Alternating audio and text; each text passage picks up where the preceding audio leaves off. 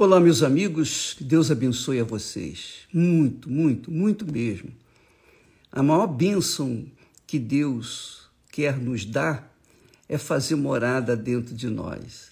E quando isso acontece, aí os céus descem até a terra, ou melhor, os céus descem dentro de nós, se faz morada dentro de nós.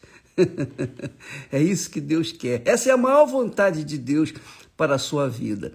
Mas por que, que ainda não aconteceu isso? Por que, que eu não tenho o Espírito Santo? Por que, que. Não, mas eu tenho o Espírito Santo, bispo, eu até falo em línguas, mas realmente a minha vida não condiz com aquilo que. É, com a presença de Deus dentro de mim. Eu olho a minha vida, eu vejo um fracasso. E eu não digo com respeito apenas o fracasso é, econômico, mas o fracasso espiritual. Eu sou sempre uma pessoa amuada, triste, abatida.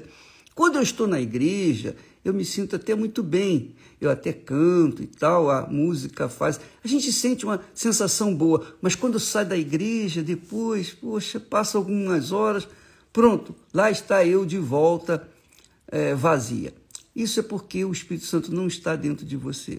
Você ainda não foi batizado com o Espírito Santo. E, consequentemente, os céus não desceram até você. E aí você se torna uma pessoa ainda amarga, triste, amoada, etc. Mas não fica triste, não. É, a promessa continua viva. a palavra de Deus não volta vazia.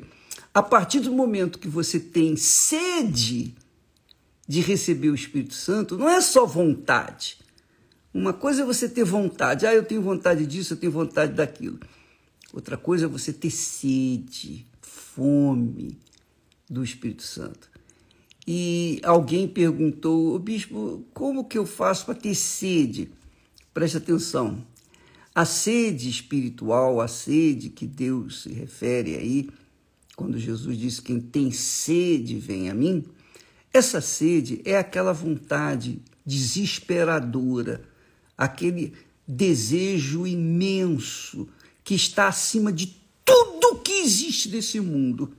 Isso é que é a sede. Olha, eu, eu quero o Espírito Santo acima de todas as coisas. Não é só dizer, ah, eu quero. Você tem que verdadeiramente querer. Você tem que se entregar, você, oh meu Deus, eu faço qualquer negócio, eu pago qualquer preço, eu faço qualquer sacrifício, eu faço qualquer coisa, mas eu quero ter o teu espírito. Aí isso é sede. E quando a pessoa está imbuída, imbuída, vestida desse é, desejo forte acima de todas as coisas, aí ele vem.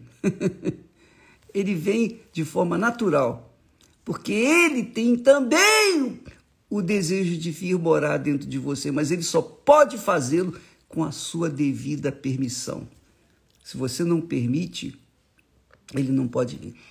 Mas o bispo, eu quero, eu permito que ele venha, mas não é permitir simplesmente um, um querer. Não, amiga e amigo, você tem que ter sede, você tem que querê-lo acima de tudo, acima do namorado, da namorada, do noivo, acima do vestido, do, da roupa nova, acima do carro, do emprego, do trabalho, acima da saúde, acima da mãe, do pai, dos filhos, do namorado, enfim, acima de tudo. É isso aí. Ele tem que ser o primeiro, a prioridade. Isso se chama sede. Ah, bispo, mas isso aí é meio complicado. Essa é a proposta de Deus para nós. É por isso que o salmista disse assim, lá no Salmo 119, ele diz assim: Foi-me bom ter sido afligido. Foi-me bom ter sido afligido, para que conhecesse os teus decretos, ou a tua palavra, a tua vontade.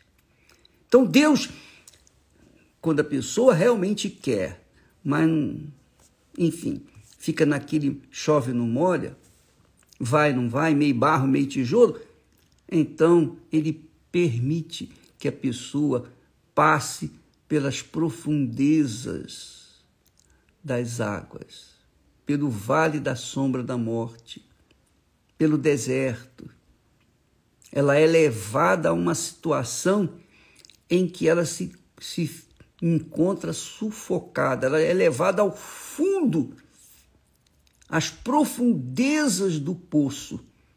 E quando a pessoa está lá nas profundezas do poço, não tem onde descer, ela não tem outra alternativa senão olhar para o alto e gritar com força, bem alto, mais, o mais forte possível, para que haja alguém lá em cima, no topo do, monte, do poço, e possa jogar uma corda. E aí, naquele momento, a pessoa manifesta a sede, manifesta a fome. É por isso que, que Jesus faz o convite: vinde a mim todos vós que estáis cansados e sobrecarregados. Porque ele sabe, ele sabe que quando a pessoa ainda tem alguma coisa que possa contar, que possa se apoiar, seja dinheiro, seja família, seja, enfim, religião, seja lá o que for, enquanto ela tiver alguma coisa que ela possa se apoiar aqui no mundo, ela não vai priorizar o Espírito Santo. Mas quando ela não tem mais nada, aí está a razão da fogueira santa.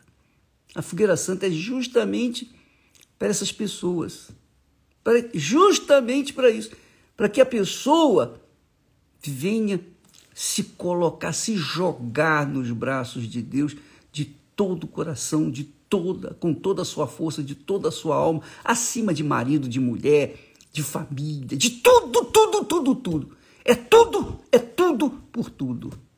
Deus dá o tudo dele para aqueles que lhe devolve o seu tudo. É isso aí, que lhe dão o seu tudo. É tudo por tudo. Minha amiga e meu amigo, aprenda isso. Deus abençoe e até amanhã em nome do Senhor, ah, do Senhor Jesus. Agora eu vou, logo mais, eu vou postar um, um testemunho que eu quero que você preste muita atenção, porque esse testemunho é, é um dos mais belos que eu já ouvi. Todos são magníficos, desde que Deus tenha agido, todos são magníficos, mas esse testemunho, ele é tocante, ele tem um, ensinamento, ele não, não mostra só o milagre, mas mostra um ensinamento que serve para a sua vida, tá bom? Logo mais eu vou postar isso e você fique atento, tá bom? Deus abençoe e até amanhã em nome do Senhor Jesus. Amém.